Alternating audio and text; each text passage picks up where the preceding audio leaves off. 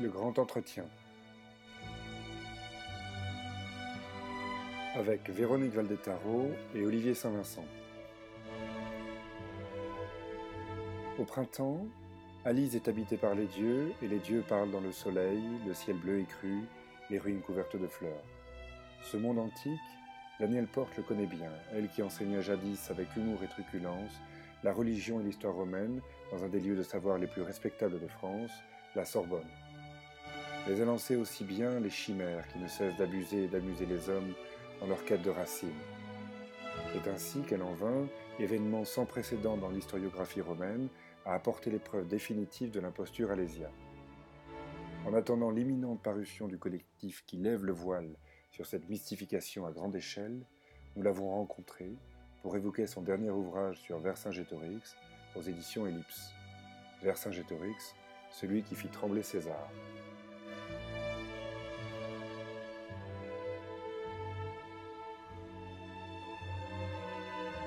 Donc aujourd'hui, nous avons le plaisir euh, de recevoir Daniel Porte euh, pour, euh, en un sens, faire un panégyrique pour quelqu'un qui, pour moi, a été important dans mon existence, puisqu'elle a été mon professeur de religion romaine lorsque je faisais mes études latiniste renommé, spécialiste de religion romaine, de l'époque aussi de César et d'Auguste. elle adore l'opéra. Euh, et euh, Daniel, bonjour, vous venez de publier, enfin l'année dernière, donc c'est, n'est pas exactement tout à fait récent, une somme sur le héros national euh, franco-français, Vercingétorix, qui rencontre un succès bien mérité. Alors, avant de rentrer dans le détail de l'actualité, je voudrais, Daniel, vous poser une question sur les origines, sur la généalogie, en quelque sorte. Qu'est-ce qui vous a poussé, vous, jeune fille, à devenir une passionnée des antiquités, une passionnée des lettres romaines euh, et quelquefois à faire ce choix, euh, ce, choix qui vous exclut en quelque sorte de la vie, euh, de la vie sociale normale, puisque c'est quand même une époque qui a vu la disparition progressive des, des lettres anciennes au profit des lettres modernes, et exactement le même, la même chose au niveau du grec et du latin qui disparaissent progressivement de nos lycées.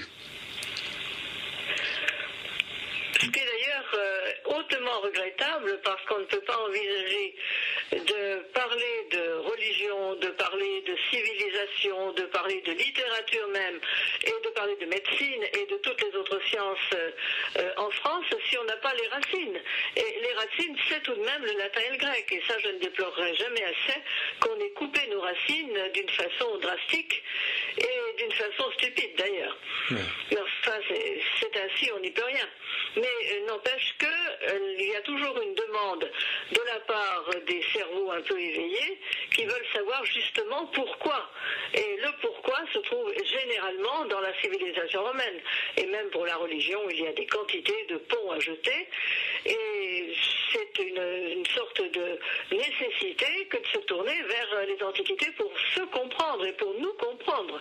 Et nous ne nous comprenons plus, c'est peut-être justement à cause de ça.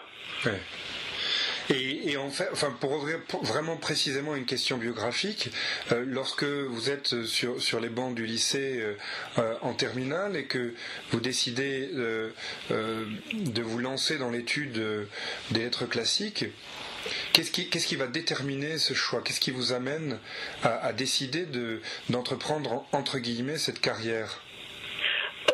Ça remonte à beaucoup plus loin.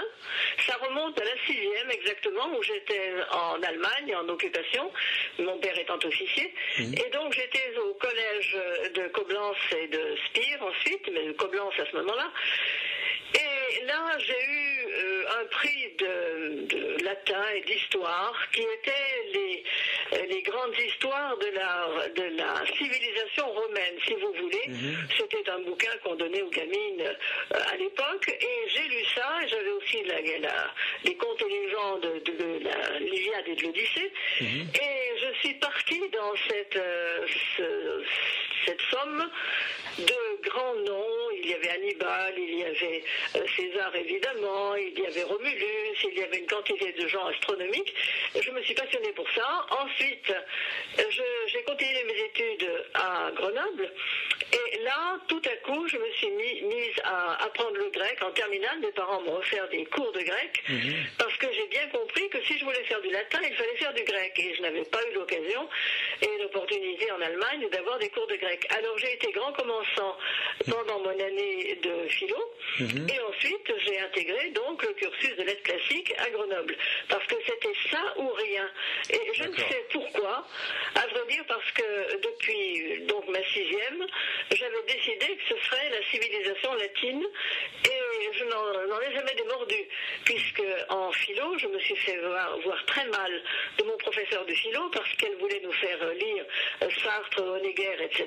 Euh, non, moi, c'était uniquement Platon, Xénophon, Marc Aurèle. Et je quittais l'un pour prendre l'autre.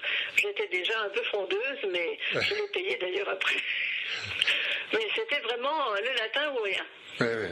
Donc c'est vrai que euh, en, réfléchissant euh, à votre parcours, je me disais est-ce que est-ce que vous êtes animé quelque part, Daniel Porte, d'un esprit euh, de contradiction? Est-ce que le moteur le moteur de, vos recherches et puis de, votre enthousiasme pour la littérature n'a pas été celui-ci de quelque part de contredire ce qui avait été qui avait été dit avant pour pouvoir proposer de nouvelles choses ou pour pouvoir progresser dans l'avancement des, des recherches un petit peu, un petit peu, oui, euh, même en religion romaine d'ailleurs. Mhm. Euh, à vrai dire, ça n'est pas spécialement un esprit frondeur. Je serais même, euh, en tant que bonne fille de militaire, assez disciplinée. Mais c'est à force de lire, disons, les âneries, tant pis pour mes collègues, et les, disons, les hésitations infondées qu'on avait sur pas mal de points, et puis aussi les affirmations à l'emporte-pièce, sans texte, mhm. pour les souvenir, que je me suis dit, mais au fond, il doit y avoir quelque chose à creuser là-dedans. Ce n'est pas possible que de grands cerveaux aient écrit des choses pareilles. Ça avait commencé d'ailleurs en lisant Carcopino, et j'avais commencé à me dire, mais il s'est trompé sur la, date de naissance de Brutus, ça n'est pas possible. et si c'était possible, d'ailleurs je l'ai prouvé après.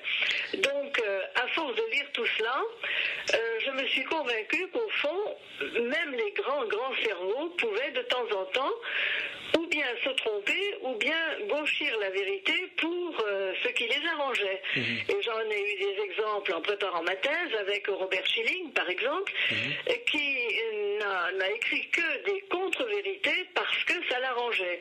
Et évidemment, la tentation était grande de rétablir la vérité. Là, je suis né balance, mais pour moi, la justice, c'est le, le summum. Et donc, ce qui est juste n'est pas faux, ce qui est faux n'est pas juste. Donc, je rétablis la vérité. J'aurais dû être procureur, à vrai dire. Oui, non, mais euh, c'est, euh, je, me souviens d'avoir, été votre élève et puis d'avoir bien ri, parce qu'à cet esprit de, frondeur et un peu de contradiction, il y a aussi un esprit enjôleur et, toujours drôle.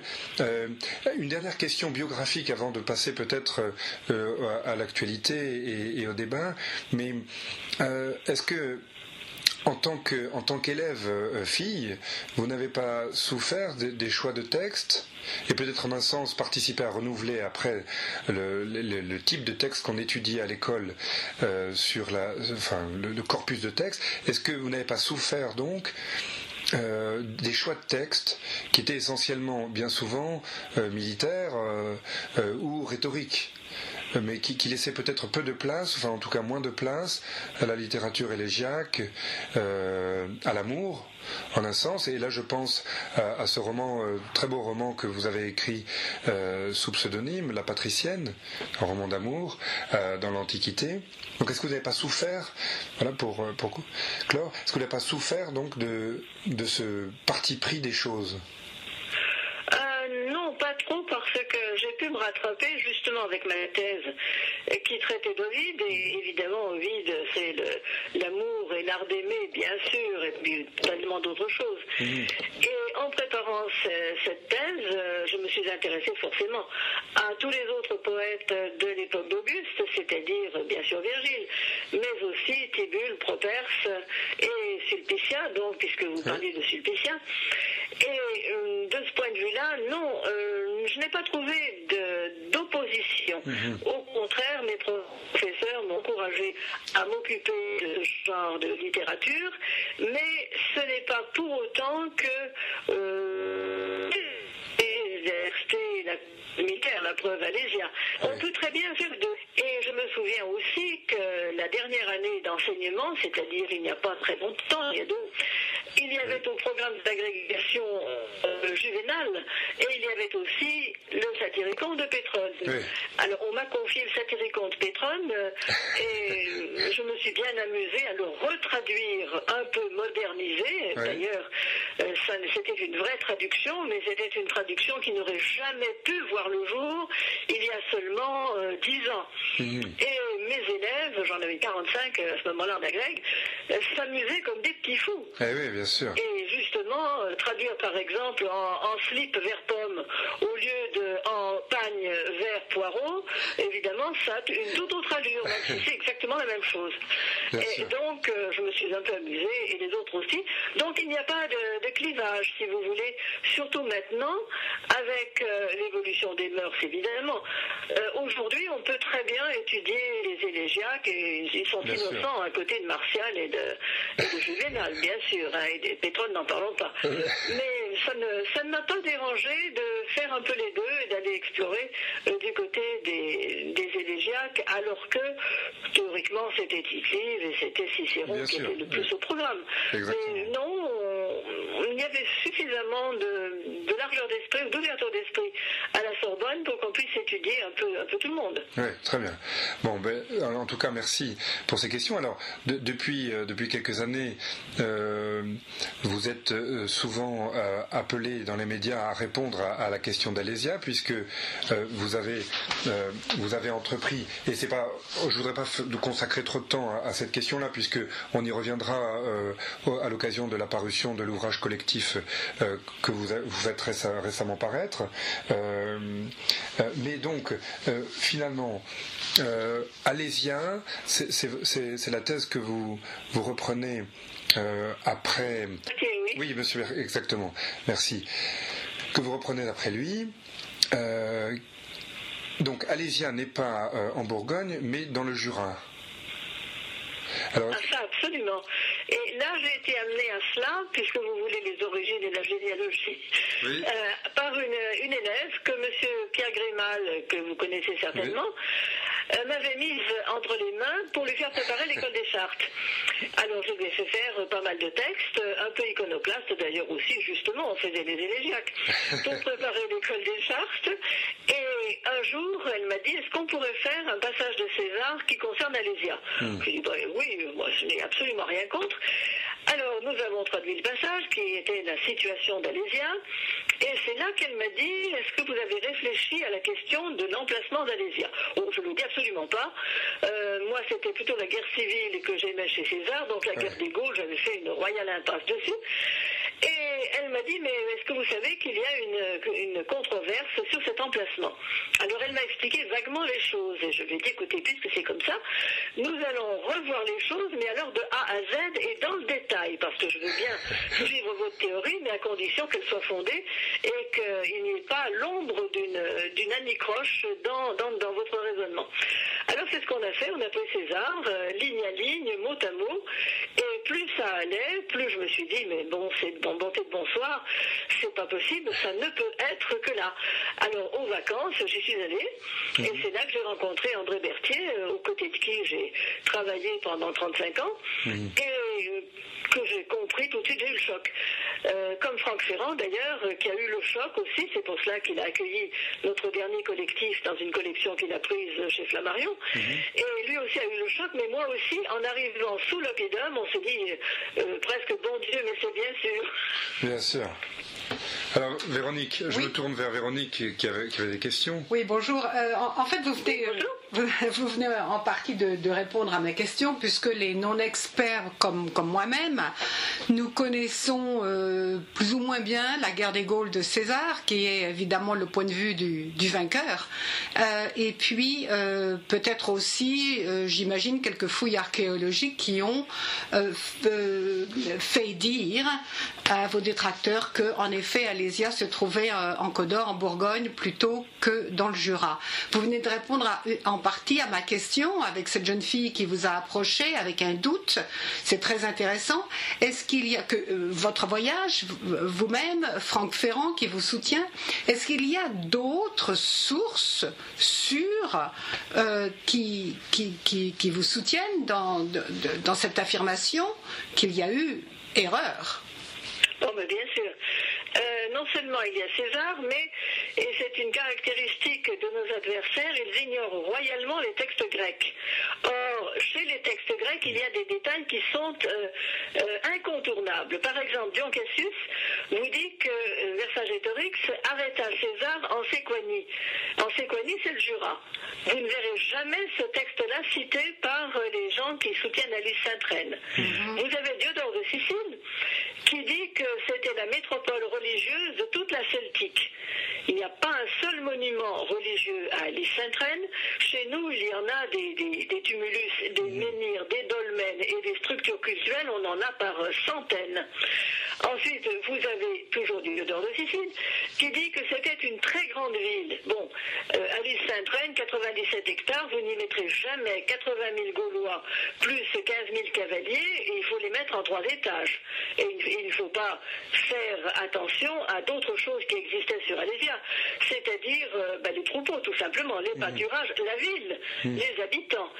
Si vous occupez vos 97 hectares avec vos 80 000 Gaulois plus 15 000 cavaliers, euh, à ce moment-là, il n'y a plus rien. Ils, sont, ils couvrent entièrement la surface d'Alésia et ça n'est pas possible, bien sûr.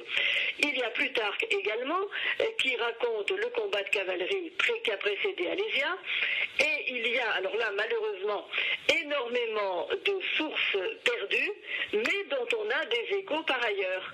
Et ce qui est assez curieux, quand on y songe, c'est que vous avez quantité de récits qui parlaient de la guerre des Gaules, en particulier Titlive, tout un livre de Titlive. Vous avez également Appien, tout un livre d'Appien qui parlait de la guerre des Gaules, c'est lui qui le dit.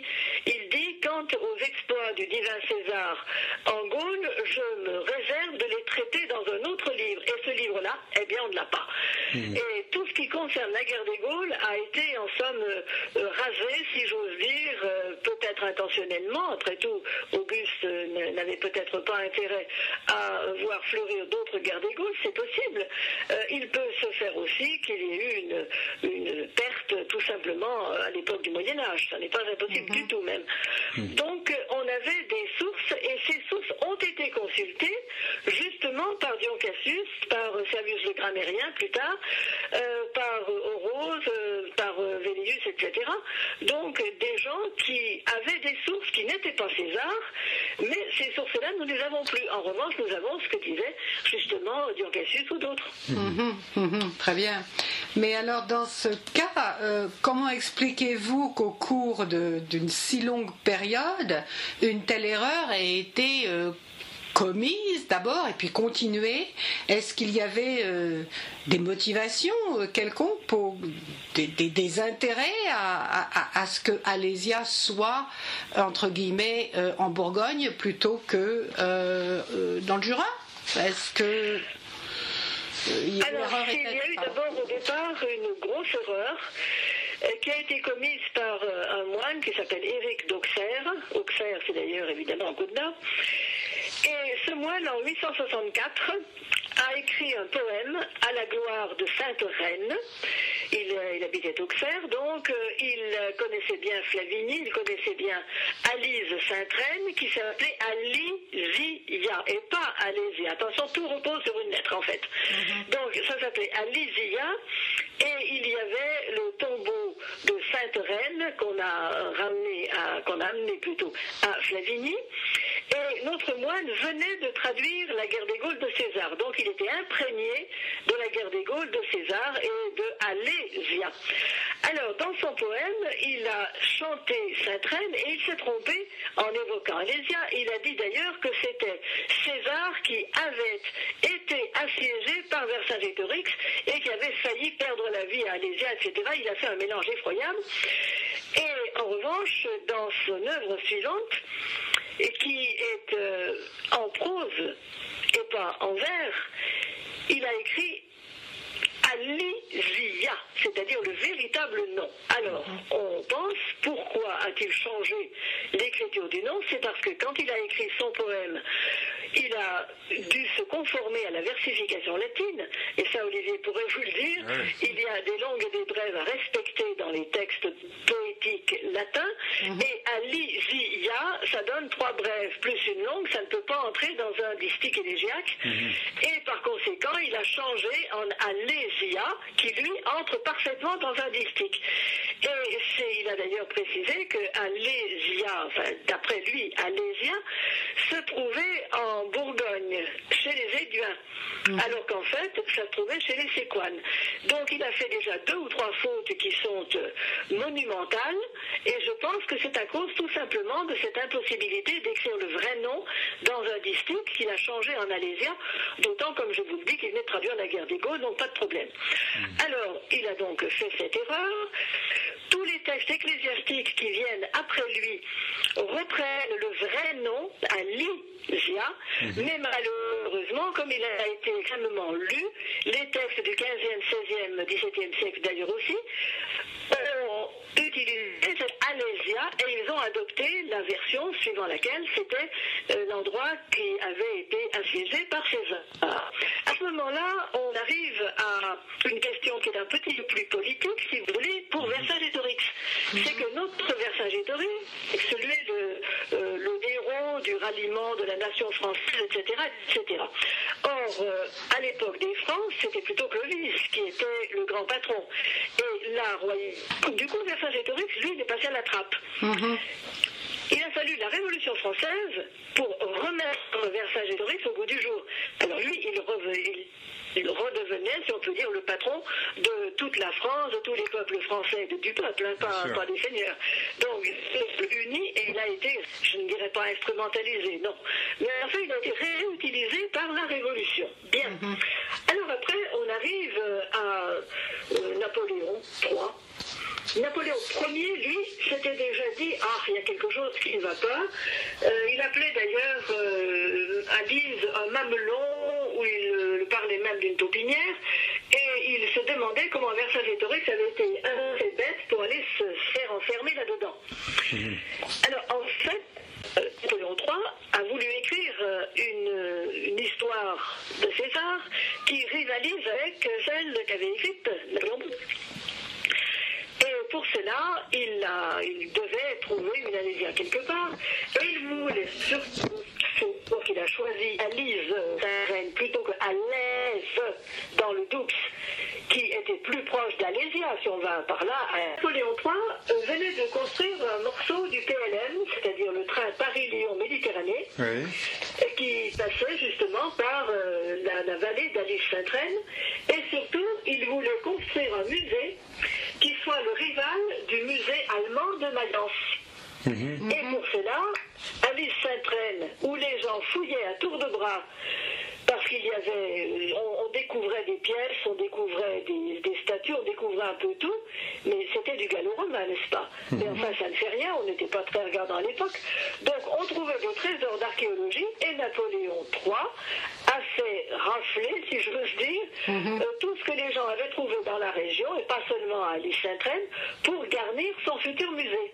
Et il y avait ah tellement de pièces euh, qui venaient d'ailleurs, bien sûr, c'est pour cela qu'on se demande comment des pièces euh, qui, sont, qui ont été achetées en Auvergne peuvent avoir été dites provenir d'Alice Saint-Reine. En fait, c'est qu'il y a eu tricherie. Napoléon III a fait acheter des pièces d'or à Pionça, en Auvergne, à Clermont-Ferrand exactement, et il les a fait acheter à une vente à l'hôtel Drouot. Et après, il n'a pas hésité à dire que ça venait d'Alice Saint-Reine. On a eu euh, aussi d'autres d'autres exemples d'armes qu'on a fait enfouir dans les fossés juste la veille du jour où Napoléon III venait. Les gens faisaient leur, leur cours à l'empereur, évidemment. Et donc on lui a trouvé tout ce qu'il voulait pour remplir son musée. Ce qui fait qu'il, non seulement il a pu faire un musée à Alice Saint-Traine, mais même il a créé le musée de Saint-Germain-en-Laye, qui aujourd'hui est le grand musée archéologique de France. Parce qu'il y avait tellement d'objets qu'il a fallu les mettre quelque part. Et donc il a créé le musée de Saint-Germain-en-Laye. Et qui vend, qui vend d'ailleurs, euh, excusez-moi Daniel, mais pour la petite histoire, qui vend d'ailleurs euh, votre livre euh, sur Vincent Gétorix. il paraît, je crois, oui. Mais ils n'ont pas dû lire exactement ce qui était écrit dedans et sûrement pas la quatrième de couverture où c'est quand même dit froidement que Vincent Gétorix n'est pas, pas, allé à Alésia, je, Bourgogne, mais est allé à Alésia, je vois. Oui, bien sûr. D'accord, très bien. Euh, mais alors dans ce cas-là, si, euh, j'ai envie de dire, il y a, deux vérités presque. Il y a, ce qui a été, euh, euh, ce qu'on croit tous un peu, si on n'a pas lu votre livre. Alors, est-ce que ça veut dire que maintenant il y a une polémique entre ce que vous affirmez avec des, preuves, des, des, recherches, etc., et l'ancienne vérité, j'ai envie de dire, sur Alésia vers Saint-Gétorix? Et si oui, est-ce que ça veut dire donc que tout le monde se bagarre? Et est-ce qu'il va y avoir une. Euh, est-ce que tout cela va être euh, résolu? Est-ce qu'il y a un espoir de. Euh, oui, enfin. Résolution? de, de, de, la, de la vérité, entre guillemets, c'est tant qu'il y en ait une, mais enfin, de, une vérité historique, quoi. Ah ben, de toute façon, est à un endroit, ne peut pas être à l'autre. Exactement. Là, il y aura forcément une vérité. Voilà. Alors. Une et pas, et, pas deux. Mais, mais comment... en fait, ce qui, ce qui, il y a une polémique qui est même féroce. Oui. On nous a traités de négationnistes, de révisionnistes, de maoïstes. Euh, on a dit qu'on faisait partie d'une secte. Enfin bref, on se fait traîner dans la boue ah. par les gens d'Alice saint qui sont fous furieux mm-hmm. parce qu'ils sentent très bien que depuis un certain temps, c'est-à-dire, euh, bon, sans. Euh, sans orgueil du tout depuis que j'ai écrit La posture alésia, parce que là, ça a fait du bruit. C'est ce qui m'a amené d'ailleurs Franck Ferrand, Frédéric Mitterrand et d'autres euh, à s'intéresser à Alésia d'ailleurs. Mais depuis ce bouquin-là, où je reprenais les arguments d'André Berthier, mais avec beaucoup plus, si vous voulez, de, punch, parce que lui, c'était quelqu'un de bien élevé, et je ne suis pas quelqu'un de bien élevé. Autrement dit, s'il faut dire les choses clairement et franchement, je l'ai dit, euh, naturellement de façon universitaire. Mhm. Mais enfin, je n'hésite pas à le dire, lui était beaucoup plus diplomate. Uh-huh. Et donc, j'ai dit les choses et j'ai montré ce qu'on va dire d'ailleurs dans le collectif, que rien à Alice Saint-Traine ne correspond à ce que doit être Alésia d'après César et d'après les autres. Mhm. Alors, ça contredit, bien sûr, le musée au parc qui a été inauguré l'année dernière, et qui a été construit il y a deux ans et inauguré, et le musée au parc, c'est la grande réalisation de, des politiques du coin. Je ne veux pas nommer François Sauvadet, mais tant pis, il, il, mérite. Il a fait tout ce qu'il fallait pour faire construire ce musée au parc mhm. et pour imposer une vérité qui n'est pas la bonne. Et il le sait le plus fort. Mhm. Seulement, c'était pour enrichir la région. Parce que les touristes se pressent, et avant il y avait 15 000 visiteurs au musée d'Alésia à Lise, mhm. le, petit musée d'Alice Saint-Traine. Alors que maintenant, au musée d'Alésia, musée au parc, il y en a 150 000. Et évidemment, ça fait des retombées économiques euh, monstrueuses. Ah, ah. Ah Donc, on a tout intérêt à ce qu'Alésia reste où elle est.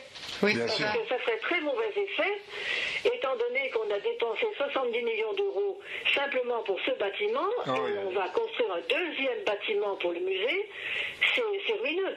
Ah, ah, bien sûr. Oui, donc non seulement il faut qu'il si récupère l'argent. que c'est pas là, euh, vous vous rendez compte. Ouais, ouais.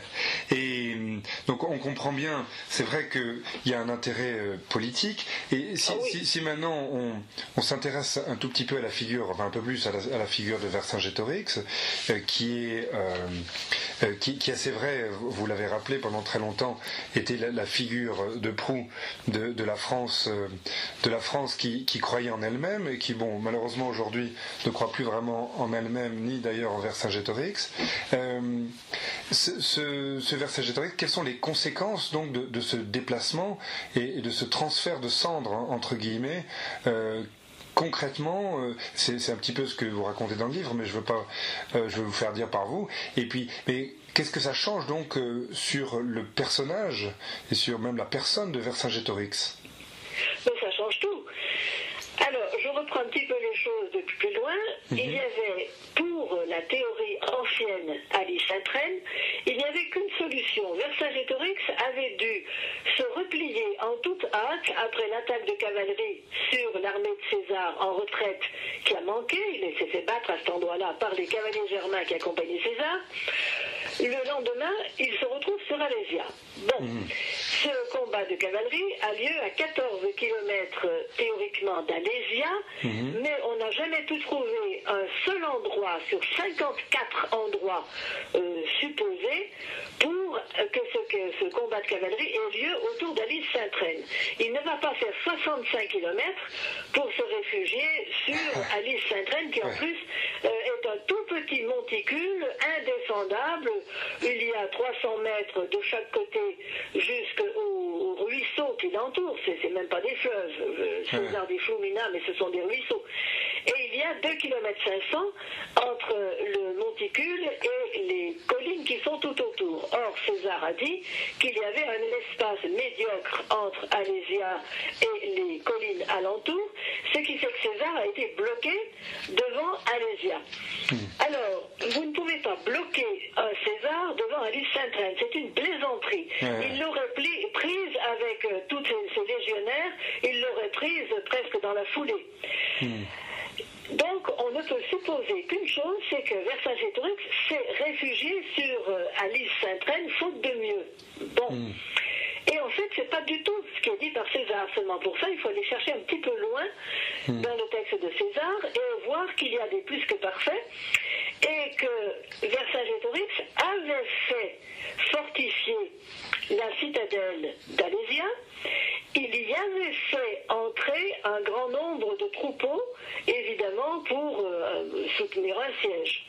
Par conséquent, il a attiré César. Ce n'est pas lui qui a fui devant César, au contraire, il lui avait préparé un traquenard de premier ordre, mhm. et c'est là qu'on s'aperçoit qu'il était un stratège aussi doué que César. Il avait peut-être fait ses classes aussi auprès de César. Ce n'est pas interdit de le penser. Mhm. Cassius dit qu'ils étaient liés d'amitié et que César ne l'a pas pardonné malgré cette filia. Hmm. Donc il y avait eu très certainement des rapports entre Vercingétorix et César. Il était peut-être otage tout simplement dans sa jeunesse, comme beaucoup de fils de nobles gaulois. Hmm. Donc euh, c'est lui qui a tendu un piège à César, c'est-à-dire qu'il a fait. César est en retraite, hein. il s'aperçoit que toute la Gaule est en ébullition, donc c'est le moment de regagner la province. Pour cela, il y a deux routes. Il y a la route de la Saône, qui est le passage ordinaire, qui est facile, et il y a une deuxième route, c'est celle du Jura, c'est-à-dire la nôtre. Mhm. Elle est en droite ligne, il faut passer quelques cols, mais ça se passe quand même assez facilement, et quand il est arrivé à Nôtre, à Lésia, il est à 60 km de Genève, autrement dit, il est pratiquement arrivé chez lui. Seulement, il aurait préféré passer par la Saône. Seulement passer par la Saône, ça n'est pas possible, justement, parce que Vercingétorix a fait allumer le feu, comme on dit, c'est-à-dire la rébellion, tout le long du couloir de la Saône, il y a des attaques permanentes des Gaulois sur tout ce qui se trouve à proximité. Il y a la terre brûlée, c'est-à-dire que les Romains n'ont plus rien à manger parce que la terre a brûlé, et les Gaulois non plus d'ailleurs. C'était un gros sacrifice que Vercingétorix leur a demandé. Et même il a fait agiter militairement le fond du couloir de la Saône, ce qui fait que César s'aperçoit qu'il ne peut pas passer par la Saône parce que qu'il passe le long des couloirs de la Saône, il sera attaqué. S'il arrive au fond, il aura le passage bloqué, il ne pourra pas passer non plus, donc il est fait comme un rat, comme on dit. Alors il va essayer le couloir de Jura. Et là, Vercingétorix a été assez intelligent pour laisser la paix. Il n'est pas à l'horizon, personne ne le voit, il n'y a pas de Gaulois, la place est libre, la route est libre surtout, et notre César s'est dit, eh bien, je n'ai qu'à passer par là. Alors, c'est bien ce qu'il doit faire. Seulement, ce qu'il n'a pas prévu, c'est qu'il allait se trouver dans un cul-de-sac, étant donné que notre Alésia, donc celle du Jura, se trouve au fond d'une plaine. César décrit la plaine, il dit qu'il y a une plaine de 3000 pas, c'est-à-dire de 4 km 500, chez nous elle y est. Oui. Il est enserré par des collines, et effectivement la nôtre est un couloir, donc c'est un couloir, mais au fond il y a la forteresse de- chez nous c'est donc chaud des Crotenay, et cette forteresse lui bloque le passage, il ne peut pas passer ni à droite ni à gauche. Un Maintenant, il y a une route, idéal. évidemment, mais à l'époque, il n'y avait pas de route. Il y avait les deux lits des deux rivières. Et on ne se peut pas faire passer une armée avec les chariots, les bagages, les prisonniers, les femmes, les soldats, les marchands, enfin tout le reste. On ne peut pas faire passer ça dans le lit de deux torrents de montagne. C'est pas possible. Donc il n'a qu'une seule chose à faire, c'est s'arrêter devant Ah oui. et mettre le siège, et c'est ce qu'il dit. Il s'aperçut que la ville était imprenable autrement que par un siège, euh, à cause, dit Plutarque, de l'énormité de ses remparts. Ouais. Alors, l'île Saint-Train, a pas de rempart, évidemment, ouais, et chez nous, on a un rempart cyclopéen qui fait 6 km de tour, et qui fait quand même 10 mètres de haut en dalle d'une tonne chacune. hein. Donc, on a bel et bien un rempart qui remonte à très loin, et il est exact que chez Diodore de Sicile, on voit que c'est Hercule qui a fondé la cité d'Alésia. Alors Hercule, c'est l'époque de Tyrinthe, d'Argos, de Mycène, enfin des grandes cités grecques, où l'on voit des murs justement cyclopéens. Et nous avons l'équivalent des murs cyclopéens, nous, sur 6 km. Donc ça corroborerait l'idée que c'est peut-être Hercule, enfin c'est la, la légende grecque qui dit Hercule, mais il y avait très certainement un héros local semblable à Hercule. On sait qu'il s'appelait Ogmios, exactement, chez les Celtes. Et ça corroborerait donc l'idée que c'est une cité qui remonte au temps d'Hercule, c'est-à-dire entre, on, on hésite un peu entre 800, 900 et 1200. Et alors, toujours sur Vercingétorix, ce que, ce que, ce que j'aime bien, euh, et je parlais tout à l'heure de cet esprit, euh, euh, cet esprit enjôleur, mais par exemple, la, description que vous faites de Vercingétorix dans, dans les premiers chapitres, un homme à poigne, et vous, vous le décrivez un petit peu, alors, un peu comme un voyou au départ. Ce, ce mot m'est cher, Euh, mais- C'est un voyou. Euh, D'ailleurs, il n'hésite pas à s'entourer de tous les indésirables. Alors César dit euh, egentium et perditorum, c'est-à-dire les gens dont on n'a rien à espérer, et les, ce serait les desperados, très exactement, euh, si on pouvait utiliser un terme actuel. Et ce sont les, les vauriens. Et c'est pour cela qu'on peut rappeler l'équivalence de Romulus, qui a fondé Rome, Oui. qui lui aussi, aux origines, chassé par son oncle, c'est très curieux parce qu'ils ont exactement le même parcours. Et ça, je l'ai trouvé toute seule, si j'ose dire. Mhm. Oui. Je me suis dit que j'allais me faire taper sur les doigts par mes collègues, mais pas du tout. Donc, on a une équivalence entre Romulus, qui est chassé par son oncle Amulius, qui d'ailleurs le fait, euh, quand il est bébé, le fait abandonner sur une nacelle, l'histoire de la louve, etc. On connaît tout ça. Et donc, euh, il va, une fois qu'il est grand, se rebeller contre son oncle et lever une armée de tous les voyous du coin auquel il va ouvrir l'asylum avec un Y, l'asile avec un Y, sur le Capitole et il va s'entourer donc d'une bande de hors-la-loi. Et après, il va reconquérir son trône et fonder Rome. Nous voyons Vercingétorix qui est banni par son oncle Gobanitio, qui est pro-romain Ouais. et qui se trouve très bien comme, comme commissaire, il fait du commerce avec les Romains, il a la paix avec les Romains, tout est très bien. Donc il voit son neveu qui a des idées au contraire de liberté, de libération, alors il le chasse de Gergovie. Le jeune Vercingétorix n'hésite pas, il recrute tous les crèves-la-faim euh, alentour et il refonce sur Gergovie, il s'empare de la ville, il en chasse son oncle et c'est là qu'il va euh, rameuter tout ce que la Gaule compte de, euh, de gens décidés à se libérer. C'est là qu'il va y avoir le- la levée de, non pas de boucliers, mais d'étendards, puisque les Celtes réunissent leurs étendards en tas pour que chacun ne puisse pas récupérer le sien sans récupérer celui des autres. C'est un grand symbole de communauté et d'unité. Et c'est là là qu'il va réussir à réunir toute la Gaule avec une idée derrière la tête. C'est non seulement de chasser les Romains, mais d'aller plus loin. Mmh. Et c'est César qui le dit parce que euh, c'est le vainqueur, d'accord, mais il a quand même beaucoup d'admiration et d'estime pour Vercingétorix, ça se voit tout le long. Alors, il a une idée derrière la tête, c'est de mener les Celtes jusqu'au bout du monde. Et il le dit d'ailleurs, euh, Napoléon III va reprendre la formule sur la statue qu'il a fait ériger à Lys-Saint-Traine. C'est que si les Gaulois sont unis, rien ne peut les empêcher, aucune nation ne peut les empêcher d'aller jusqu'au bout du monde. Et le, le- le bout du monde, c'est la mer Noire, c'est l'origine des Celtes, si vous voulez. Donc, euh, il voudrait refaire en sens inverse le parcours des Celtes qui avaient envahi tout l'Occident et qui avaient même pris Rome. Hein. Souvenons-nous de 390, Bien sûr. Brennus, qui a brûlé Rome. Euh, par conséquent, lui, il voudrait faire la même chose. Et c'est là qu'on s'aperçoit, c'est une des conséquences de cette, euh, cette idée que c'était un condottière et un, un conquérant aussi vaillant et aussi intelligent que Jules César, c'est que l'histoire a failli basculer à Alésia. S'il avait été vainqueur à Alésia, les Celtes, d'abord Jules César n'aurait jamais fait la carrière qu'il a faite, il n'y aurait pas eu de dictature de César, il n'y aurait pas eu de guerre civile, etc. D'accord pour Rome.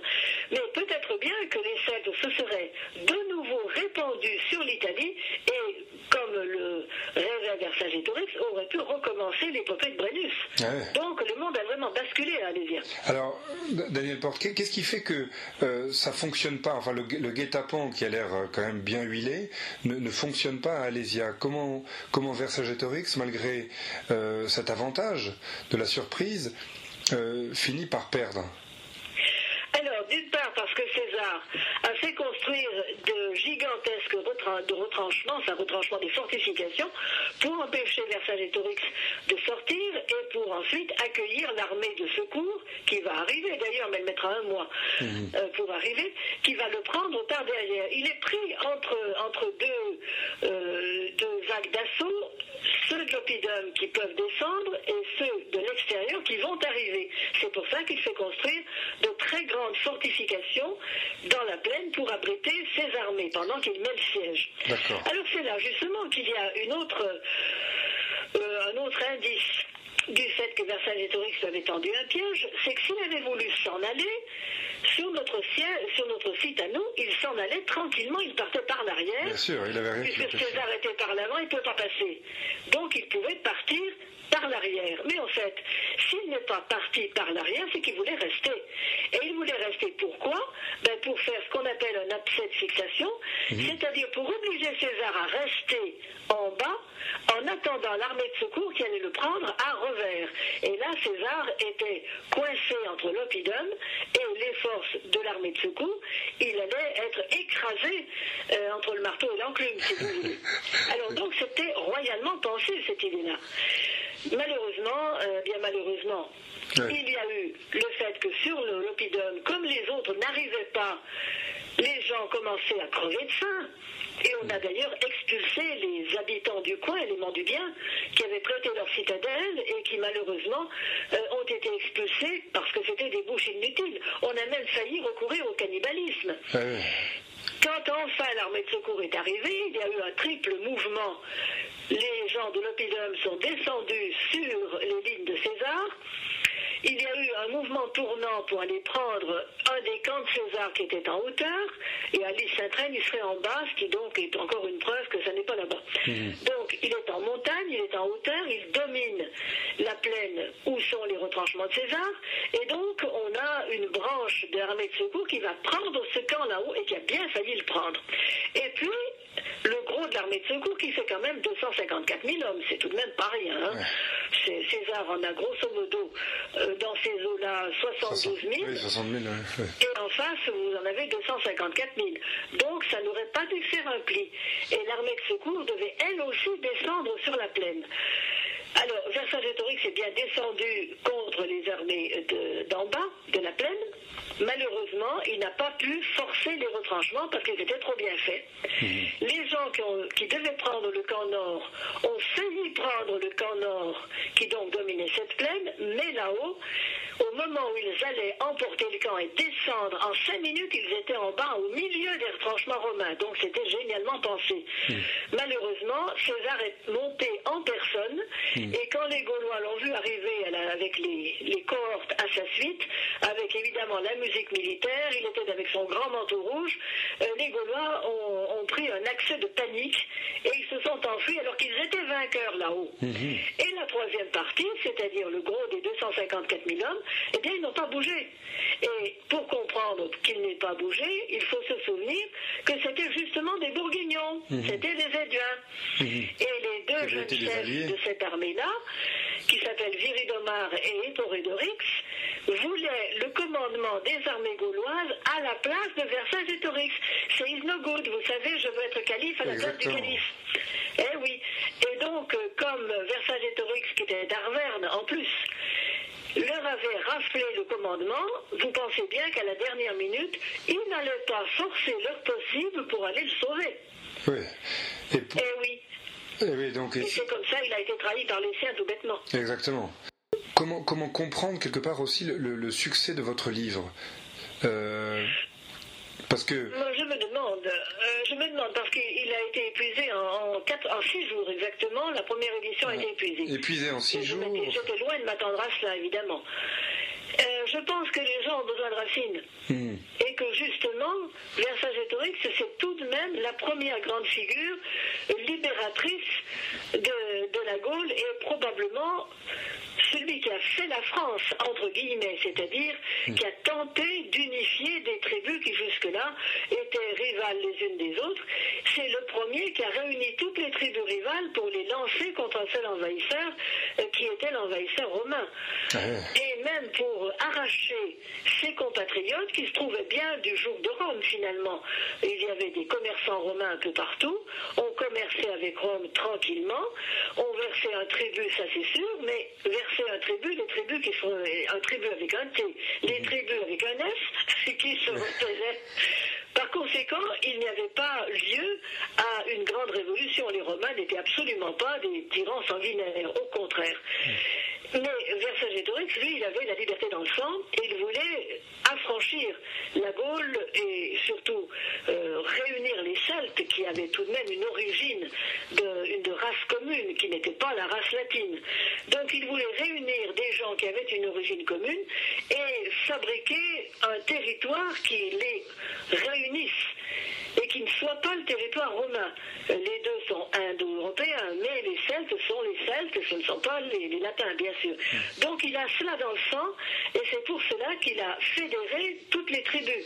Ça a failli marcher, donc malheureusement, les tribus, euh, ne, ce- enfin c'est un peu le caractère gaulois, n'étaient pas disciplinées. Et c'est ce manque de discipline qui a causé d'ailleurs la déroute lors du combat de cavalerie la veille de l'arrivée sous Alésia, c'est que Vercingétorix avait dit emparez-vous des bagages.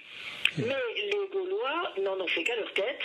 Ils ont fait un pari de gamins dans une cour d'école, c'est-à-dire à qui traversera le premier trois fois les lignes romaines. Sinon, on ne reverra pas ni les- la maison, ni la femme, ni les enfants. C'est un pari de gamins. Seulement, pendant qu'ils s'amusaient à traverser les lignes romaines, les Romains, eux, ils faisaient la triplex acquiesce, c'est-à-dire la- l'armée en formation de bataille. Les Germains sont arrivés avec une cavalerie euh, qui était quand même euh, leur, leur- leur grand- leur grande force. Et du coup, il n'y a pas eu de bataille pour l'infanterie qui s'est retirée sur Alésia, mais la cavalerie gauloise s'est fait étrier. Pourquoi? Parce qu'elle n'avait pas suivi les ordres. Ça, c'est bien dans le caractère français, malheureusement. Mais oui, c'est bien dans le caractère français, bien sûr. Oh oui. Euh, et, et ce, ce Vercingétorix ensuite va, va rester prisonnier, enfin César le garde au chaud. Euh, et donc pour nos auditeurs, que- quelle est, quelle est la fin euh, que, que César va réserver à, à ce héros, euh, ce héros français? Oh, c'est- connu par Dion Cassius, justement. César n'en parle pas. César dit simplement Vercingetorix deditur, c'est-à-dire Vercingétorix est livré. Est livré. Deux mots. Et puis après, il l'abandonne, si on peut dire, à son triste sort. On peut supposer que en 51 et en 50, Vercingétorix est resté en Gaule. Je ne pense pas que, d'ailleurs ce n'est pas dit, que César l'ait envoyé à Rome. Il fallait une escorte, il fallait traverser des territoires qui n'étaient pas encore tellement soumis. Il a à preuve le siège du Xylodunum encore en 51. Donc euh, il n'aurait pas pris le risque de l'envoyer à Rome. En revanche, il a tout gardé auprès de lui et je pense que c'est là qu'il a rédigé la guerre des Gaules. On sait qu'elle a été rédigée après 52, après les événements. Et on se demande toujours comment César a pu savoir ce que Vercingétorix avait dit aux Gaulois, ce que Critognatos avait dit aux siens, etc., etc. Je crois que c'est très simple. C'est parce qu'en 51, César a eu Vercingétorix à sa disposition et il a très certainement dû lui demander des détails sur ce qui s'était passé pendant la, guerre. C'est tout à fait euh, possible, ça. Oui, tout à fait. Ensuite, de quoi, quand il est redescendu pour la guerre civile, il a passé le Rubicon en 49, et il a euh, assiégé Rome si on peut dire, il est entré dans Rome, qui était ville ouverte à ce moment-là déjà. Et donc, euh, c'est là qu'il a dû certainement poser Vercingétorix en passant, et donc il l'a fait emprisonner, et puis après il est allé combattre Pompée, et il l'a oublié, entre guillemets, jusqu'en 46, date de son triomphe, c'est son triple triomphe sur les, euh, disons, sur les, les Parthes, pas les Parthes exactement, mais enfin les gens mineure, sur euh, Cléopâtre, sur les Égyptiens et tout ça. Donc, il a fait un triple triomphe, et c'est là qu'il a fait mener Vercingétorix à son triomphe et que le soir, il l'a fait étrangler au Tullianum, donc euh, à l'endroit où on a encore le grand trou dans le, plafond euh, par lequel passait le bourreau pour étrangler les condamnés. Mhm. Et donc, il a certainement, euh, enfin, notre malheureux Vercingétorix a certainement fini dans une des bouches d'égout qui menait au Tibre, avec la porte en bronze qu'on voit toujours d'ailleurs au Tullianum. Mhm. C'est un des lieux les plus émouvants pour euh, les Français euh, qui vont à Rome, c'est de, descendre au Tullianum et d'y rencontrer l'ombre de Vercingétorix, parce que là, il y est passé, le malheureux. On le sait. et ensuite, donc, eh il a, fini misérablement. Et ensuite, on ne s'en est plus occupé. C'est le plus symptomatique. C'est qu'on a oublié euh, partout, tout le temps, jusqu'à l'empereur Claude, euh, qui, par exemple, veut donner la nationalité et le Sénat à des nobles gaulois. Et les sénateurs romains font un tollé général dans la curie en hurlant comment on va faire entrer à la curie des gens vêtus de mmh. Des gens qui ont assiégé le divin César à Alésia. Vous vous rendez compte Déjà à l'époque de Claude, c'est-à-dire euh, même pas 100 ans après la bataille d'Alésia, on ne savait même plus qui avait assiégé qui. Eh il faut dire que la, guerre civile était passée par là, euh, les proscriptions, le, règne d'Auguste, a commencé dans le, dans le sang et qui a fini dans la douceur, d'accord, mais enfin qui a commencé dans le sang. Donc, euh, dans ce mélange de guerre civile, de proscription, où les gens tirent, tirent, sur leurs frères, si l'on peut dire, et pour le lendemain s'allier avec eux, et ensuite les, combattre à nouveau, les gens ne savaient plus trop non plus qui était qui. qui était qui. Et par contre, enfin, toute cette cette histoire, cette partie de l'histoire romaine euh, nous, nous permet aussi de, montrer du doigt cet acteur extraordinaire qui est, Jules César, qui, qui, euh, euh, qui, était quand même dans les années 70, 60, quelqu'un qui est criblé de dettes et qui, qui réussit euh, une ascension formidable, qui a, vraiment a euh, quelque part préparé son triomphe au sens propre et figuré du terme, puisqu'il il le fait poireauter six ans avant de, avant de le faire étrangler et, et jeter dans le caniveau. Euh, donc cette figure de César, à la lecture de, de Vercingétorix, qu'est-ce qu'elle peut nous, apprendre sur, l'art de commander, enfin sur, sur ces qualités quelque part que, que Vercingétorix n'a pas eues? C'est pas qu'il les a pas eues, il les a eues, mais il n'a pas été obéi. C'est toute la différence est là. Ah c'est que César avait des légionnaires. Oui, il savait s'entourer. Qui étaient habitués à obéir depuis, depuis la nuit des temps. Au contraire, la discipline est dans le tempérament euh, romain. Et c'est là la différence, c'est qu'il ne commandait pas aux mêmes gens. Oui, et vous je crois que Vercingétorix a appliqué les leçons César, si tant est qu'il ait eu euh, des contacts avec César dans sa jeunesse, comme je vous l'ai dit. Et c'est possible parce qu'il avait quand même des idées sur la poliorcétique, sur le siège. Mhm. Il avait l'idée de combattre en faisant la tactique de la terre brûlée, qui est proprement romaine. C'est Fabius Comptator qui l'applique le premier contre Hannibal. Par conséquent, il a des idées romaines et il n'a pu les avoir qu'auprès de César. Seulement, il a voulu peut-être, je dis bien peut-être, hein, commander à la romaine des gens qui n'étaient pas romains. Et les Gaulois, euh, c'est Titlis qui le dit, euh, sont des, mous en fait. Les Gaulois sont bons pour le premier assaut, ils foncent droit devant, sans tactique, sans stratégie, sans rien du tout, ils foncent parce qu'ils sont courageux, parce qu'ils sont vaillants, parce qu'ils sont euh, un petit peu tête en l'air, c'est des têtes brûlées, si vous voulez, je ne peux pas mieux vous dire. Ils foncent et puis après ils s'écroulent. Hmm. Et c'est un petit peu le, le, tempérament romain qui est au contraire, qui s'économise parce qu'il sait très bien qu'il y a une tactique, il y a une stratégie à respecter. Donc on ne fonce pas d'abord et on réfléchit après. Ça c'est l'inverse.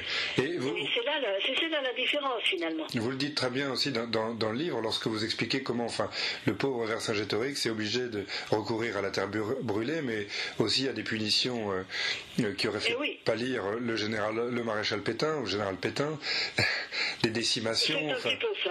et, que quelque part, euh, quelque part, il a, il a dû euh, essayer de faire régner la discipline sans vraiment euh, pouvoir y arriver. Alors, je voudrais juste, pour que nos auditeurs aient aussi une petite idée euh, je voudrais lire un passage à la fin de, votre livre, parce que tout ça pour, mettre l'eau à la bouche pour votre prochain livre, qui, est, paru sur le, collectif, lorsque vous abordez la question de l'aveuglement de l'aveuglement euh, en histoire et vous citez euh, deux phrases pour ce qui nous préoccupe un homme non un lieu. Il nous est sidéralement indifférent qu'Alésia soit ici ou là. Trois points de suspension. Après tout, qu'on ignore l'emplacement de Zama n'a jamais nui à la gloire de Scipion l'Africain. Et puis ensuite, il m'est sidéralement indifférent qu'une bataille ou un siège se soit produit à tel endroit plutôt qu'un autre.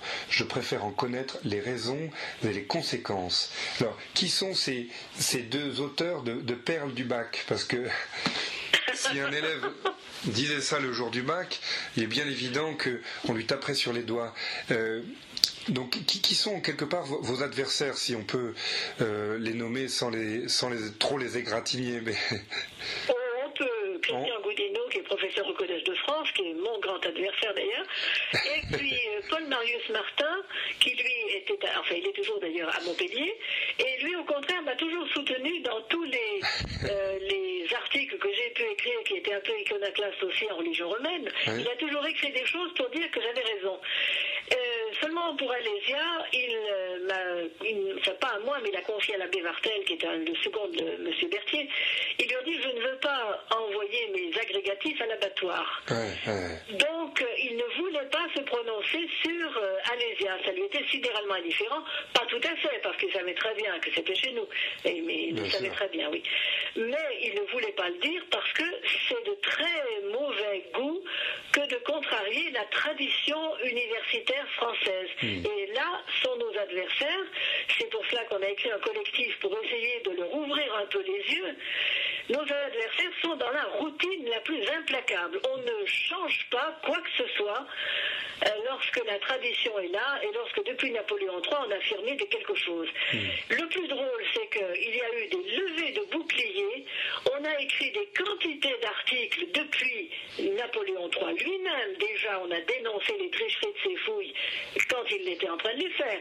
Mais après, on a eu des quantités d'ouvrages de Delacroix, de Quichera, de quantités de gens qui ont critiqué tout ce qu'on a trouvé à Lise et qui ne va pas. Vous n'allez pas me dire que des fossés de 10 cm peuvent revenir des palissades, que des fossés de 30 cm peuvent arrêter l'armée romaine. C'est une, plaisanterie, c'est une douce plaisanterie, les s'entraînent et les fouilles. Hmm. Donc ça, on le sait, mais on ne l'admet pas. Hmm. Et on ne change surtout rien. Et voilà euh, d'où ça vient. Parce qu'il faut dire aussi que les professeurs comme Goudineau, comme Rédé, qui est le grand patron de l'archéologie française, hmm. ont formé des disciples en leur euh, mettant dans la tête qu'Alésia, c'était la liste Sainte-Reine. Les disciples ont formé leurs disciples, ont formé leurs disciples. On en est bientôt la troisième génération de gens qui ne peuvent pas, une fois qu'ils sont en poste, aller dire à leurs professeurs et à leurs, leurs rapporteurs de thèse, désolé, mais vous m'avez trompé. Ça n'est pas pensable. Dans le milieu universitaire français, c'est pas possible. Et puis il y a aussi et surtout la datation, c'est-à-dire que si on enlève 52 à Alice Saint-Reine, il faut revoir toute la datation de tous les objets qu'on a identifiés par rapport à ceux d'Alice Saint-Reine. Eh et qui viennent d'ailleurs, et qui viennent, on l'a vu souvent, de l'époque mérovingienne ou de l'époque de l'âge du bronze. On a des armes de l'âge du bronze qu'on fait passer pour des armes romaines de 52 ans Jésus-Christ. Et ça, ça a été dit depuis le début. Eh Seulement, comme on n'a qu'une date possible, et ça c'est Révdé qui le reconnaît d'ailleurs, mhm. on n'a qu'une date possible, c'est 52 ans Jésus-Christ égale Alice Saint-Reine. Eh pour toute l'Europe. Ah Donc, euh, si on change 52 pour Alice Saint-Reine, toutes les armes qu'on a identifiées parce qu'elles ressemblaient à celles qu'on a trouvées à Alice Saint-Reine, il faut revoir la datation dans tous les livres d'histoire. Ah vous vous rendez compte un peu de l'entreprise. c'est pour cela qu'on préfère laisser Alésia où elle est. Et c'est juste pour conclure sur, entre guillemets, euh, ses adversaires, euh, si étrange, c'est que c'est des gens qui sont la plupart du temps dans le milieu universitaire si prompts à, critiquer, euh, par exemple, le, Napoléon III, ou du moins euh, une certaine vision de la France, euh, qui sont souvent progressistes. Par ailleurs, d'un autre côté, seront les premiers à défendre bec et ongle la tradition quand justement il faut la, il faut la défier, il faut la, euh, la remettre en cause. C'est quand même singulier cet état d'esprit qui, qui vise à aimer la tradition quand il ne faut pas l'aimer et à la rejeter quand il faudrait bon l'aimer. Enfin voilà, c'est une conclusion conclusion sur ces adversaires-là. Alors, on s'entretiendra bientôt sur les acteurs qui, avec vous, euh, mènent ce combat, notamment enfin, Vercingétorix, c'est un livre dédié à votre, euh, à votre ami Franck Ferrand, vous le dites, mon vaillant compagnon euh, de lutte. si bien sûr. Beaucoup investi. Voilà, si bien sûr vous acceptez notre, notre invitation dans, les, dans les mois à venir. Et quand vous voudrez, avec le plus grand plaisir. Très bien. Daniel Porte, merci.